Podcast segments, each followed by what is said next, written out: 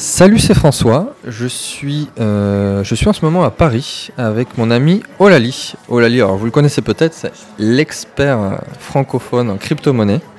Je vais le laisser se présenter. euh, ton parcours en quelques secondes, Olali, s'il te plaît. Alors, comme tu l'as dit, moi c'est Olali Ziga. Je suis blogueur et investisseur dans le domaine des crypto-monnaies depuis 2014. Pour revenir un peu sur mon parcours, j'ai un parcours qui est un peu scientifique et financier. Donc à ce titre, initialement, j'avais euh, fait des études de sciences. Donc euh, j'avais obtenu à ce titre un- une licence en mathématiques et ensuite j'étais plus intéressé par tout ce qui est application de, à l'argent, au développement. Et du coup, ça m'a permis d'accéder à une école de commerce où j'ai pu obtenir un master en finance d'entreprise. Et pour appuyer ce diplôme, j'ai euh, obtenu également un master en finance de marché lorsque je suis allé à Londres. Voilà, donc euh, de là, il s'est passé plusieurs choses avant que... euh, C'était en, en quelle année ça? ça, c'était en 2010, 2010, 2011. 2010-2011. Ensuite, euh, je sais pas si tu veux que je, je parle de, des petites anecdotes. ou- Oui, bah tu peux. Alors moi, je, je connais l'histoire. On en a encore discuté euh, tout à l'heure, mais effectivement, euh, comment tu es rentré dans le Bitcoin, les crypto-monnaies, euh, tes différentes péripéties par rapport à ça, tu peux tout nous dire.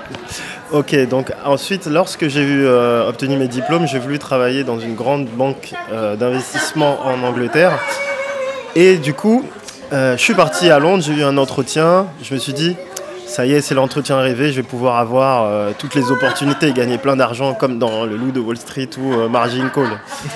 Et euh, du coup, j'ai fait mon entretien. Malheureusement, ça s'est pas passé comme prévu. J'ai été mal accueilli, l'entretien s'est mal déroulé et, ça- et ça- on en a conclu que j'avais pas assez de connaissances de culture générale dans la finance.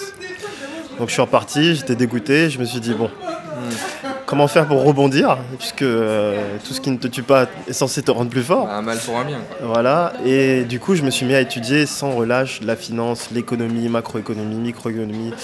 J'écoutais BFM Business, CNBC, les chaînes pour apprendre de plus en plus de choses dans la finance pour pouvoir avoir mes connaissances propres. Et plus tard, pourquoi pas, pouvoir trouver des bons investissements pour euh, m'enrichir personnellement. Et euh, ensuite, je me suis aperçu que euh, ce que je regardais, c'était plus les médias classiques, comme euh, même les journaux, la Tribune, les Échos. Et comme je voulais avoir des choses un peu plus alternatives, je me suis dit, on va aller voir ailleurs. Et là, je me suis intéressé aux médias russes, chinois, même iraniens. C'est bon ça. Et j'ai vu qu'eux aussi, ils avaient de la finance, hein, ils expliquaient pas mal de choses et ils trouvaient aussi des investissements alternatifs. Et là, je suis tombé un jour sur une chaîne russe, d'ailleurs qui s'appelle Russia Today, et il y avait un analyste financier qui disait Aujourd'hui, on a une période trouble, ils ont fait beaucoup d'abus dans la finance, donc il faut trouver des investissements qui vont vous protéger, des investissements alternatifs. D'accord, ouais, À ce titre, il a parlé de l'or et l'argent, qui sont des valeurs refuges que tout le monde connaît. évidemment. Donc j'ai commencé aussi par investir dedans. Et à un moment donné, il parlait d'une nouvelle monnaie électronique, virtuelle, qui s'appelle le Bitcoin. Et là, je me suis dit, ah, j'ai trouvé mon investissement alternatif. Donc je vais investir dedans. On était Donc, en, 2011. en 2011, en Ouais. octobre, à peu près, oui, juste après que j'ai quitté un peu Londres, c'était en septembre, donc ouais, octobre, novembre 2011. Et, et le Bitcoin était à combien à cette période-là? Et le bitcoin, il était à- aux alentours de 2 euros. Donc je me suis dit, Ah, en plus c'est pas cher, euh, cool, allez, je vais en prendre 400, 500, je vais mettre 1000 euros dedans. Donc j'étais prêt pour mettre mes 1000 euros dans le bitcoin. J'ai téléchargé le logiciel numéro 1 du bitcoin. Maintenant il y en a plein alors qu'il n'y en avait qu'un seul au début. Ouais. Et euh, j'arrivais pas trop, je savais pas trop comment faire les virements. Du coup, j'ai laissé le temps passer. Je me suis dit, bon, on n'est pas pressé. euh, de toute façon, personne connaît ça. Les mois passent, le cours monte à 10 euros. Je dis, mince, ça a monté quand même. Puis euh, une année encore passe et j'ai un ami euh, qui travaille à la Banque de France qui dit euh, Tu connais, tu sais, tu m'avais parlé du bitcoin, tu m'avais dit que c'était bien. euh, tu sais que le cours il est à, il est à 100 balles. Je dis Mais n'importe quoi. et puis je vais. Fois 50, n'importe quoi. Et puis je vais, je vois écrire 100 euros à Bitcoin. Je dis, mais attends, mais c'est c'est des blagues ou quoi? Et là, je me dis, bon, c'est peut-être trop tard, ça vaut 100 balles, c'est beaucoup. Une action, déjà, quand une action vaut 100 euros, on dit que c'est beaucoup. euh, Ouais. Ok, je vais laisser. Et peu de temps après, euh, l'année d'après, on arrive en 2013 où il y a une euh, envolée du cours, euh, même une bulle. Bulle, ouais. Voilà. Où là, le cours dépasse en dollars les 1000 dollars et en euros, à l'époque, vu que le dollar était à 1,30, à 700 euros, on va dire. 700, ouais. Et là, euh, désespérément, je me dis, bon, bah, c'est fini. En plus, ça s'effondre. Et donc, tout est, tout est raté. Mais malgré ça, ça s'est effondré, mais c'est redescendu à une valeur de 200 euros. Ouais. Donc, on restait, au final, bien supérieur à l'époque. Donc, j'ai laissé un peu le temps passer. En 2014, euh, pendant que je, je faisais un blog, en fait, sur euh, économie et finances personnelles, où je parlais un Ouais. peu des différents investissements, et du coup, je suis revenu dedans. Et je me suis dit, ça a un très fort potentiel. Donc on va quand même s'y intéresser. Donc j'en achetais, euh, je faisais des paiements sur des sites avec, avec mon téléphone. Je voyais, je payais sur le site, ça faisait ting, validé et tout, j'étais trop content. Mais j'étais pas en mode investisseur, parce que j'étais encore fébrile et j'avais les mauvais souvenirs. Ouais, bah c'est normal ça. J'avais les mauvais souvenirs. Et euh, par contre, on arrive en 2015, et là, ça a un peu mûri aussi dans ma Ouais. tête. Et j'ai vu que le cours est remonté de 20%. Et j'ai refait toutes mes analyses par rapport à ce que j'avais étudié, toutes les connaissances que j'avais sur les cycles aussi économiques, puisqu'il y a il y a souvent des bulles, après ça remonte, même en- Ouais, bien dans l'économie normale. Oui, oui, Et là, je me suis dit, ah, mais finalement, et si les, les 200 euros, 300 euros, ça redevenait un palier bas pour Ouais, aller plus haut plus tard Un support et Voilà. ça. Et là, j'ai revu la, euh, la personne qui m'avait parlé de ça, du Bitcoin. Il a dit, mais vous vous rendez pas compte, c'est rien du tout. Regardez la carte, il y a euh, l'Amérique latine qui s'y met, l'Asie, l'Afrique, ça va monter. Il y a de plus en plus de, on appelle les ATM, les machines. Euh, on peut avoir des bitcoins en échange de cash. Vous vous rendez pas compte que c'est en plus c'est une monnaie qui est finie, donc euh, plus des gens s'intéressent, plus ça va monter. Là, je me suis dit bon, une fois mais pas deux, je suis rentré dedans complètement. Au début, 2015. en 2015, donc là, je me rappelle exactement, le cours s'était affiché 297 euros, et je me suis dit euh, ok, je vais essayer d'en avoir 10.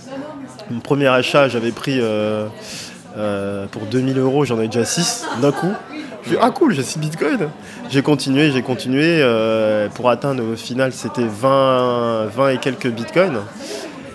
Et je me suis dit, on va voir un investissement, on, on garde et on le laisse.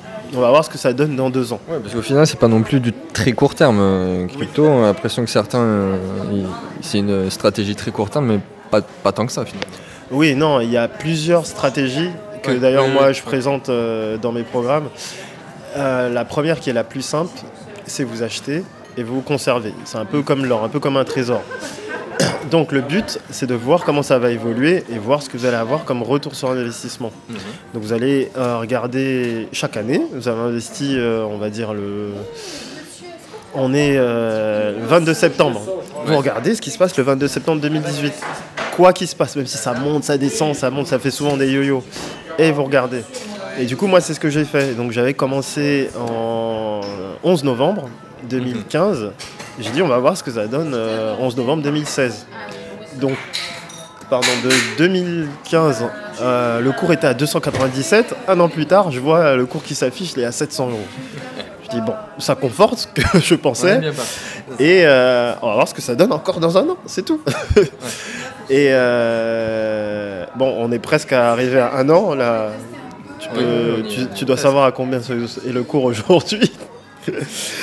Euh, on est déjà à 4 chiffres et le premier chiffre c'est un 3. Ça fait x5. Ouais, c'est ça. Euh, voilà, et entre temps, je me suis dit, bon, euh, vu que j'ai de l'expérience dedans, j'avais déjà fait aussi des blogs sur le domaine financier, je me suis dit que je vais partager ça avec les, bah, mon entourage et d'autres personnes sur un Maximum de personnes au final. maximum de personnes pour expliquer qu'eux aussi peuvent en profiter. Donc ils peuvent en profiter de diverses manières. Soit, comme je viens de le dire, avec l'investissement long terme en le gardant, soit en faisant des placements de temps en temps que j'appelle investissement moyen terme. Ouais. Et euh, par exemple, il y a une news qui tombe. euh, par exemple, à un moment donné, ils ont dit l'Australie a officialisé le Bitcoin comme monnaie. Donc c'est une bonne période pour acheter. Le, le Japon dit que euh, le carrefour japonais accepte maintenant les bitcoins. Très bonne période pour acheter. Voilà. Et c'est de là que est venue l'idée de faire mon blog spécialisé sur les crypto-monnaies qui s'appelle coinmunity.fr. D'accord, bah, je, mettrai, ça dans la description pour ceux qui ne te connaissent pas. Et euh, c'est vrai que moi j'ai énormément de questions sur les crypto-monnaies euh, dans sa globalité.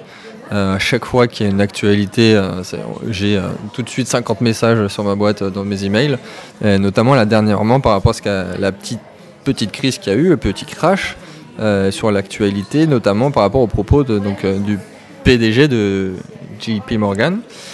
Euh, qu'est-ce que tu en penses, du coup, par rapport à, l'avenir de la crypto en général, par rapport à ça, et euh, notamment comment eux se comportent, les banques, par rapport à ça? Mm. Alors, il y a plusieurs choses à dire là-dessus. Euh, la première chose, c'est qu'il faut savoir que les crypto-monnaies, c'est une nouvelle technologie, c'est un nouvel investissement qui est très jeune. C'est pas comme la bourse qui a des dizaines d'années. Ce qui signifie que lorsque c'est un domaine qui est jeune, il y aura forcément des crises pour que ça se fortifie et que ça mûrit avec le temps. À ce titre, il y en a déjà eu plein des crises. Il y a même un site qui répertorie toutes les fois où on a dit que le Bitcoin était mort. Euh, il s'appelle 99 Obituaries. Je te donnerai le lien. Et euh, on a déjà dépassé plus de 110 fois le nombre de fois où le, Bitcoin est mort parce qu'il y a une crise, etc. Oui, à cause de quelque chose qui s'est passé. Et à chaque fois, il y a ce que j'appelle le pouvoir de résilience de la crypto-monnaie du Bitcoin en particulier. C'est le fait qu'il se relève toujours des crises parce que son, euh, son utilité et, euh, et, sa force euh, propre, elle est très très très puissante. Donc une des particularités du Bitcoin, c'est que c'est une monnaie qui est finie. Ça veut dire qu'on ne peut pas faire l'usure avec, on ne peut pas faire l'endettement avec. Ce qui fait qu'elle elle augmente mécaniquement uniquement avec l'intérêt des gens et avec l'utilisation. Mmh, à partir de là, si tu te dis que c'est une monnaie qui est utile et qui va aider pour beaucoup de choses, forcément, à l'avenir, c'est quelque chose qui est voué à monter. Ça, c'est une des premières choses. Maintenant, il y a autre chose, c'est que il y a aujourd'hui, il y a beaucoup de pays qui sont euh, démoncarisés, qui n'ont pas accès aux cartes bleues, aux banques. Et le souci, c'est que souvent, ils ont des téléphones portables. Ils ont besoin d'acheter des choses à l'étranger. Maintenant, ils ont un moyen de le faire à moindre frais sans avoir besoin d'une carte bleue. Pour eux, c'est l'idéal. Et c'est très rapide. Moi, après, pour les virements, pour euh, lorsque tu vas dans un autre pays, moi j'ai un exemple, j'ai un frère qui est au Canada. Euh, j'avais regardé pour lui envoyer de l'argent, on m'avait dit 47 euros de frais, sans compter le taux de change. Ce qu'on a fait, il, j'ai acheté des bitcoins, je les géré dans son compte et après il revient dans son compte et puis pour les convertir, il a même pas les frais c'était même pas même pas combien? 0,5 50 centimes, c'était c'était vraiment rien. Et ça tu le fais n'importe quel jour. Donc qu'on soit samedi ou dimanche, ça marche. Or, quand moi j'ai demandé à ma banque, vendredi soir, ils m'ont dit Ah bon, ben, il faut compter peut-être 4 jours ouvrés avant que ça arrive, euh, et que ça, ça dépasse l'Atlantique. Et ça, c'est fini avec le Bitcoin. C'est pour ça que c'est une des choses qui fait que c'est vraiment très puissant. La rapidité, euh, l'utilité et le fait que ça cache les frontières et que c'est international. Et du coup, est-ce que tu pourrais expliquer pour euh, quelqu'un qui serait novice, d'expliquer le principe de la blockchain? Et, notamment aussi, que j'ai tout le temps la question de pourquoi le, les crypto-monnaies augmentent de valeur.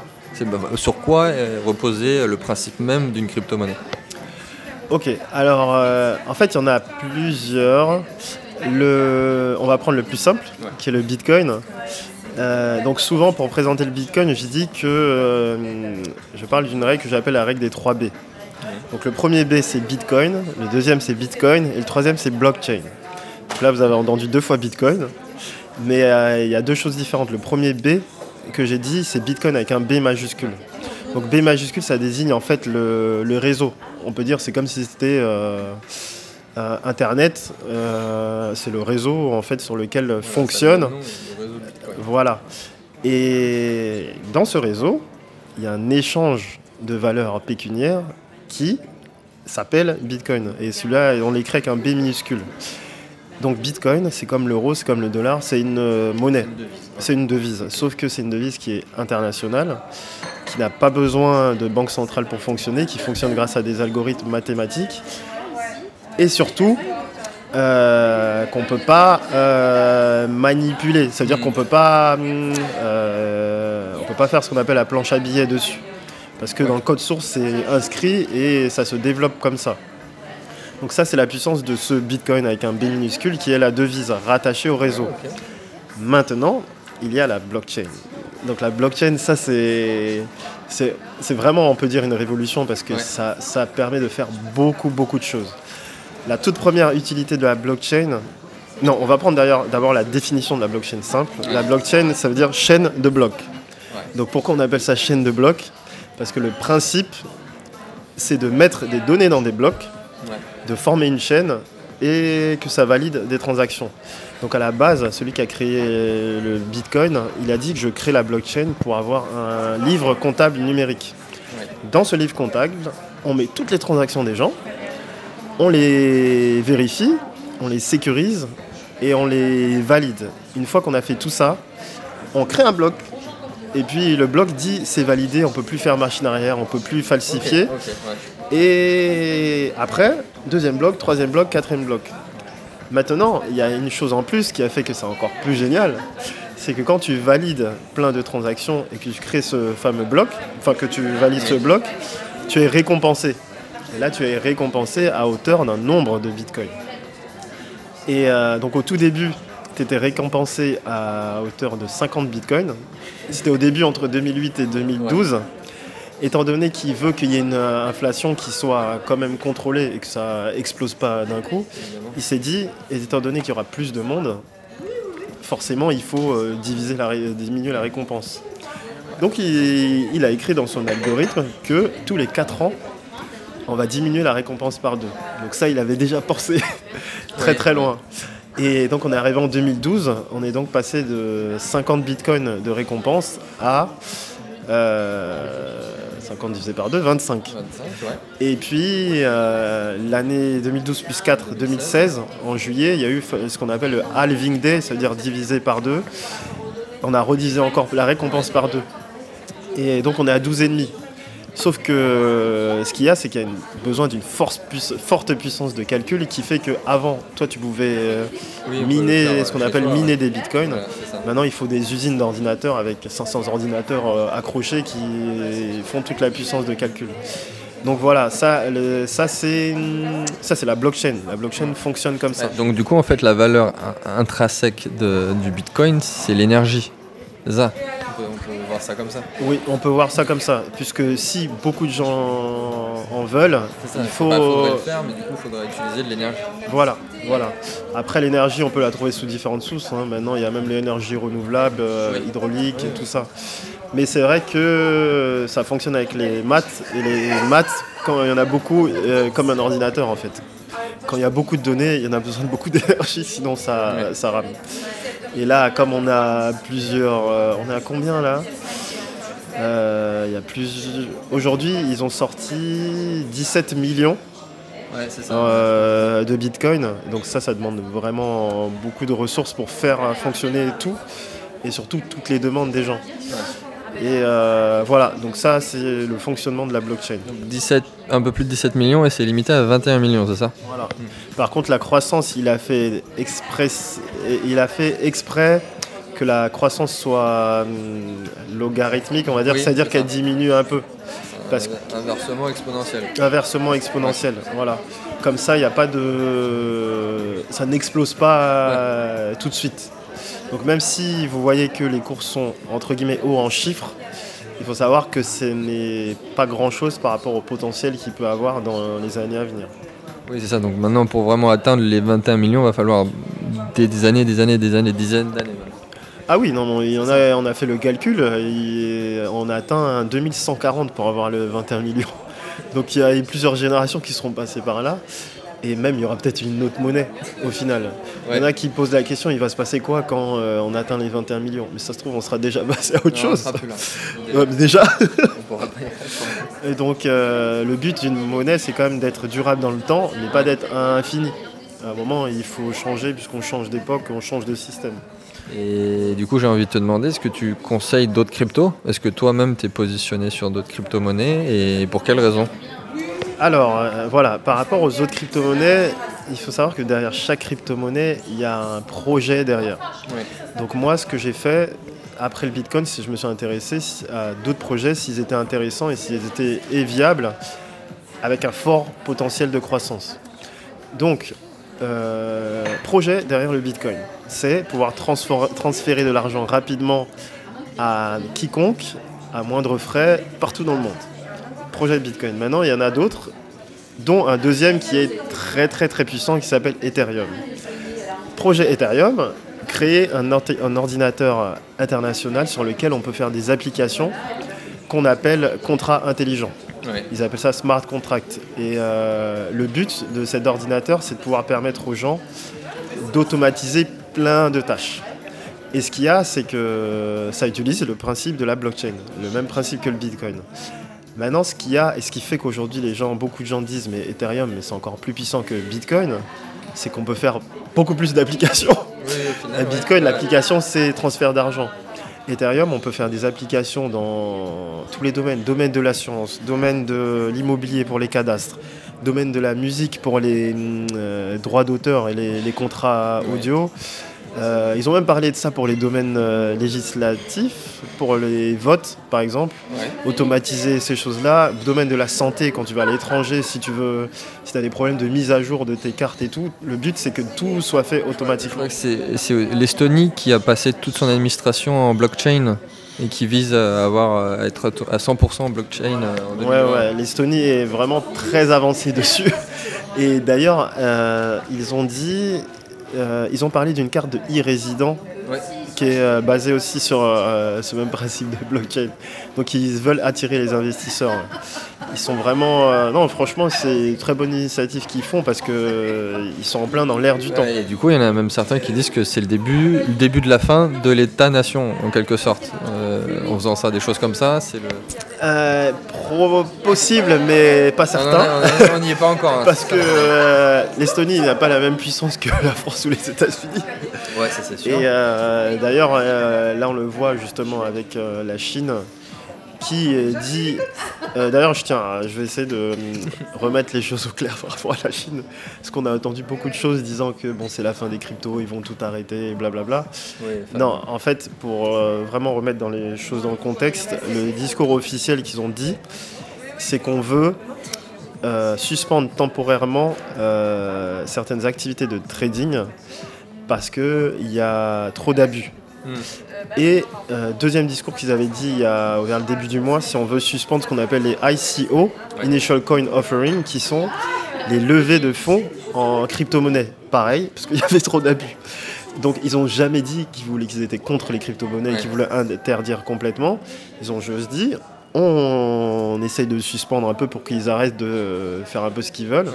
Et on voit comment faire un peu pour réguler. Euh, du coup, même c'est même l'inverse d'interdire. Ils, font les choses carrées et du coup, ça, impliquerait du coup que le Bitcoin serait encore euh, de plus forte valeur. Oui, eux, la, Chine est un des premiers pays à avoir investi dedans, à avoir, avoir dit euh, bon, nous on veut être en avance sur les États-Unis, donc on en prend beaucoup, beaucoup, et on veut que ça évolue bien, mais pas qu'il y ait aussi des abus et que les gens fassent n'importe quoi. Et euh, c'est d'ailleurs pour ça que l'Australie, ils ont fait des législations dessus. Eux, ils, sont très bien dessus, ils ont bien avancé.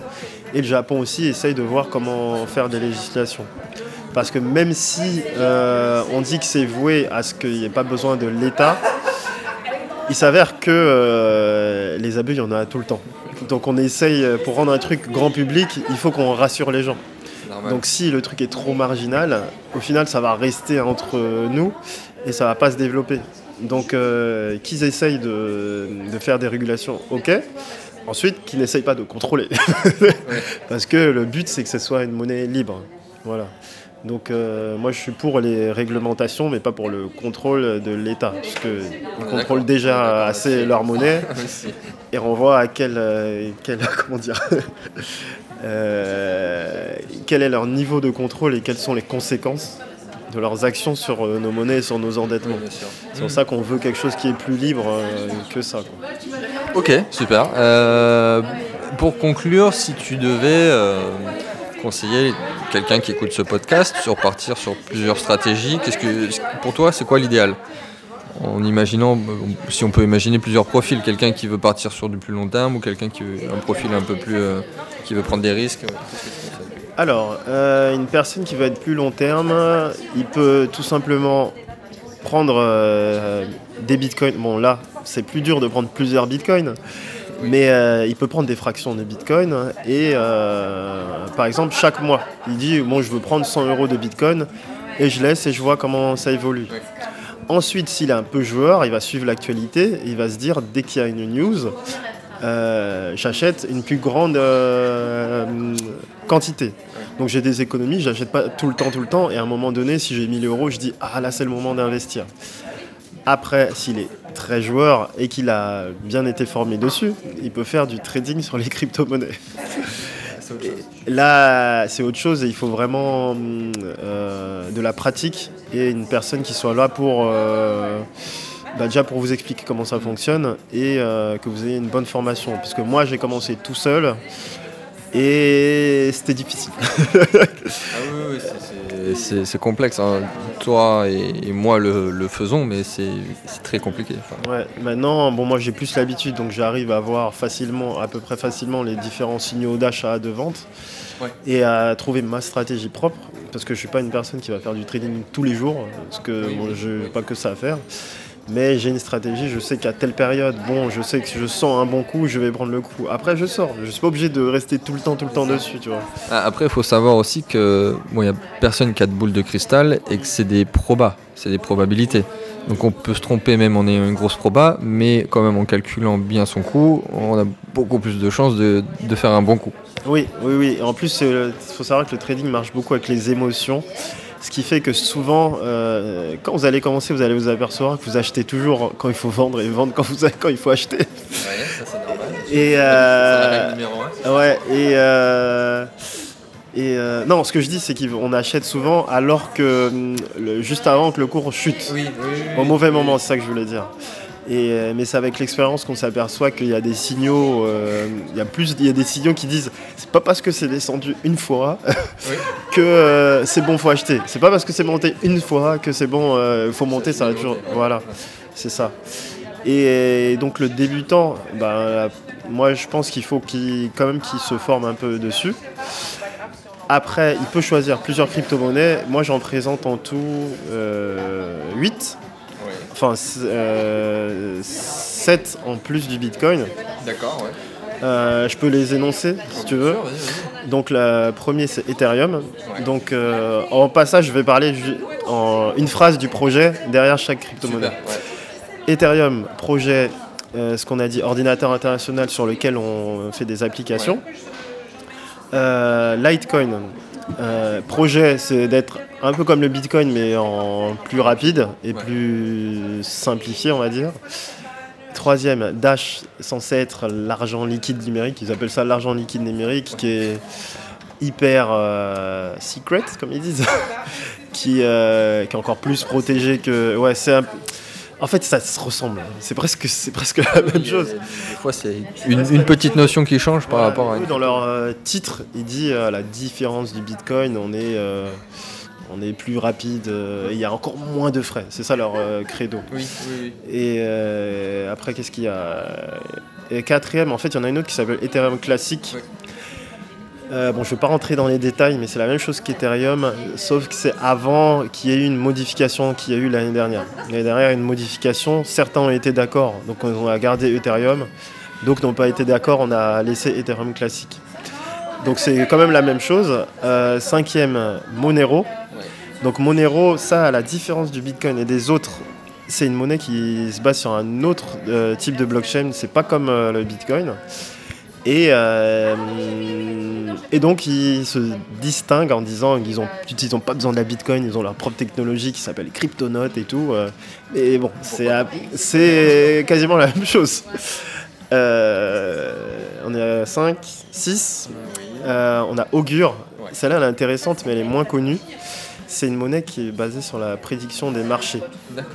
Le but, c'est de faire des prédictions, que beaucoup de personnes fassent des prédictions qu'on regarde euh, ce que ça donne. Et en fonction de ça, si la personne qui est le plus, accu- le plus précis sur la Ouais. prédiction, il est récompensé. Donc c'est ça, le Augure, leur euh, slogan, c'est la prédiction de marché décentralisé. Donc ça aide pour les gens qui veulent investir. Et une dernière que j'ai mis, c'est Zcash. Donc Zcash, en fait c'est le, le jumeau du Bitcoin, sauf qu'il y a une euh, sécurité en plus qui est le fait qu'on ne voit pas les adresses des gens. Mais sinon c'est presque pareil. D'accord, ouais. voilà. Et, euh, et le Ripple qui est troisième ou quatrième en marketplace, tu le. Voilà. Tu le mets comment J'allais parler de ça. Ouais. C'est que initialement je présentais le Ripple, mais Ouais. euh, après j'ai décidé d'arrêter complètement la technologie pour, pour le principe pour le parce principe. que le Ripple en fait c'est la monnaie qui est plus pour les banques. Et le fait que ce soit la monnaie des banques fait que fait que déjà l'objectif de ces monnaies, c'est pas que ce soit des monnaies de banque, c'est que ce soit des monnaies qui appartiennent à tout le monde et personne en même temps. Là, ils se sont dit, ok, ben, on, a une, on a une monnaie, on va en faire ce qu'ils veulent, on va la... et on a vu que le cours il est monté hyper, hyper, hyper vite. Ensuite, il a été divisé par trois. Et depuis, ils peinent à remonter parce qu'ils font un peu ce qu'ils veulent. Et comme c'est des grands groupes ban- bancaires qui sont derrière ça, C'est pour ça qu'il est haut, mais. c'est difficile à, à suivre et à avoir confiance. C'est pour ça qu'au début, je la conseillais. Maintenant, je dis aux gens, ils font ce qu'ils veulent, mais moi, c'est plus une monnaie que je suis. Ok, génial. C'est-à-dire que moi, il y a les 7 dont je parle, Ouais. et euh, le Bitcoin est plus, euh, est plus Ripple actuellement. Bon, après, euh, ouais, il y a des, des cryptos un peu plus euh, funky, on va dire. Il y a le Dogecoin, il y a le. Ah oui. euh, non, non, c'est- juste pour. pas aller loin. Moi, j'en pré- présente celle que je connais le mieux, en fait. Parce Non, que après, il je- faut savoir qu'il y a des centaines et des centaines de cryptos et qu'il y a des, ce qu'on appelle des fois des shitcoins. Il y a des, des- certains coins qui sont montés sur des, des, des pyramides, des Ponzi. Il y en a certains, c'est n'importe quoi. Ils se barrent avec la caisse, certains. Ah oui, oui, non, mais moi j'en ai suivi pour être dedans tous les jours. Euh, il y avait- J'avais suivi une monnaie qui s'appelait Shadow Cash. Ils ont dit Shadow Cash. Ils ont dit on va faire une levée et tout euh, d'ici samedi et tout. Même moi je suis tombé dedans hein, parce que des fois je, teste d'autres trucs. Je dis ah trop bien, on voit le cours qui monte. Un jour il y avait écrit plus 77%. Je dis oh truc de malade et tout. Et puis le jour de la fameuse levée, euh, je sais pas, on va sur le site, ça ne marche plus. Le cours il repère 90% en 24 heures. Et tout le monde écrit sur les forums Ah shitcoin, shitcoin. Et comme on connaît pas trop les gens, ils font ça avec des, des trucs un peu cachés, bah, ils ont récupéré beaucoup de sous. Et puis dé- démerdez-vous. Vous, on vous a pas dit qu'on allait rendre vo- votre argent, on a juste dit investissez. Et un investisseur, quand il investit, c'est pas s'il va avoir ses sous. Il investit, point. Morale de l'histoire, euh, partez sur les, les cannes que Olali vous a conseillées. Ouais, moi maintenant, je reste sur celle que je maîtrise le mieux. Peut-être je vais en prendre deux, trois autres, mais je vais pas me mettre à étudier 10, 10 autres monnaies alternatives parce que quand on s'éparpille trop, après c'est plus dur de suivre. Quoi. Voilà. Ok, bah merci beaucoup Olali. Euh, où est-ce qu'on peut te retrouver Ton actualité aussi? Tu vas faire quoi là dans les, dans les mois à venir? Alors là, mon actualité, bah, déjà on peut me retrouver sur mon blog qui s'appelle Yes. coinmunity.fr et sur la page Facebook qui s'appelle Coinmunity. Euh, J'ai également une chaîne YouTube euh, du même nom, Coinmunity, investir dans les crypto-monnaies. Et euh, là, actuellement, bah, ce mois-ci, le mois de septembre, je viens d'ouvrir un club privé pour ceux qui veulent euh, aller plus loin dans les investissements. Où je fais un coaching mensuel pour suivre la- euh, les personnes qui investissent. Parce qu'initialement, je, j'apprends à, à mes clients à investir, à trader, à je leur donne des, news. Oui, c'est le plus important. Mais parfois, ils ont envie d'avoir un vrai suivi et savoir que j'ai mis 1000 et je veux voir. euh, donc voilà.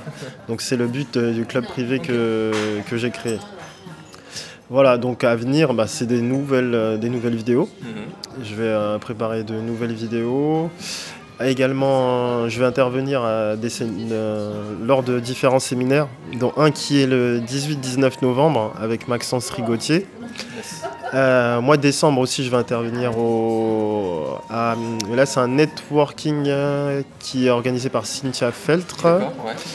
Et euh, plus gros événement à venir, mais bon, là, on, en- on est encore dans les débuts, c'est le Web Entrepreneur Day. Là, là, il y aura vraiment beaucoup de monde. Et d'ailleurs, il y aura une personne qui s'appelle Gilles Pélisson. Je sais pas si tu vois qui c'est. C'est le PDG de Oui, ça. TF1. Et là, ce sera un gros événement où il y aura vraiment beaucoup de monde et ceux qui veulent venir, ben, je les invite à, venir. Pour l'instant, les places sont pas encore ouvertes. Il y a peut-être des préventes si on demande à l'organisatrice. Mais on va attendre, je pense que ça va sortir d'ici quelques semaines.